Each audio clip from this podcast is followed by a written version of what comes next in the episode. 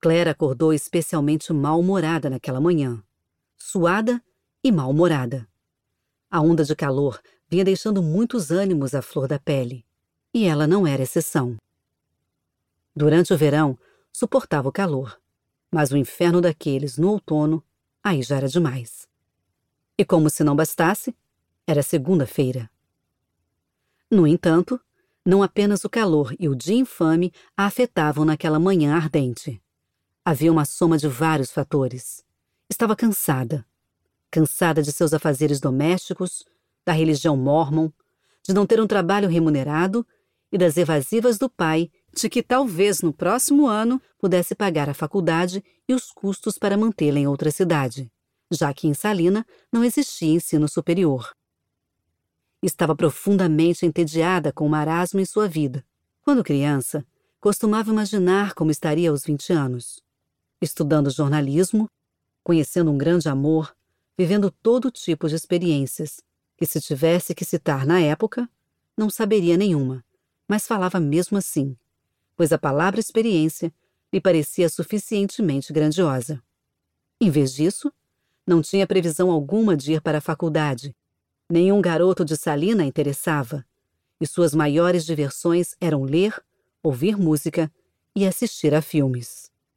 O ápice da sua vida social aconteceu aos domingos, quando acompanhava a família à missa, conhecida como reunião sacramental pelos mormons. A propósito, não mormons, mas santos dos últimos dias, ou SUD, como o bispo vivia corrigindo.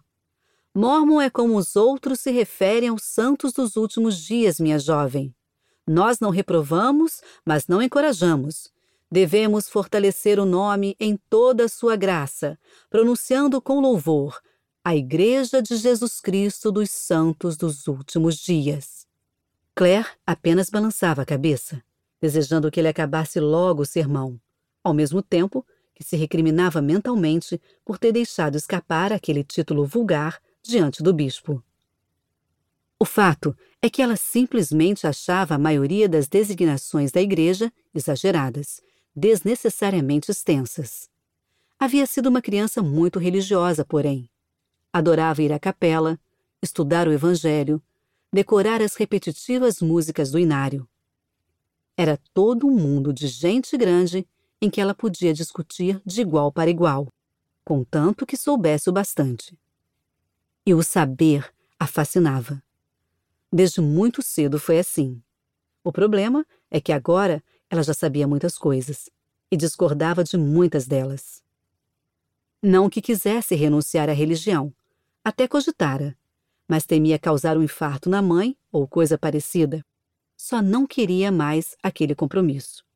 Não queria ouvir a mesma ladainha todo domingo, nem mais ser voluntária de segunda a sexta na sociedade de socorro, organização em que as moças, santas dos últimos dias, reúnem-se para fazer caridade e uma porção de coisas de mulher.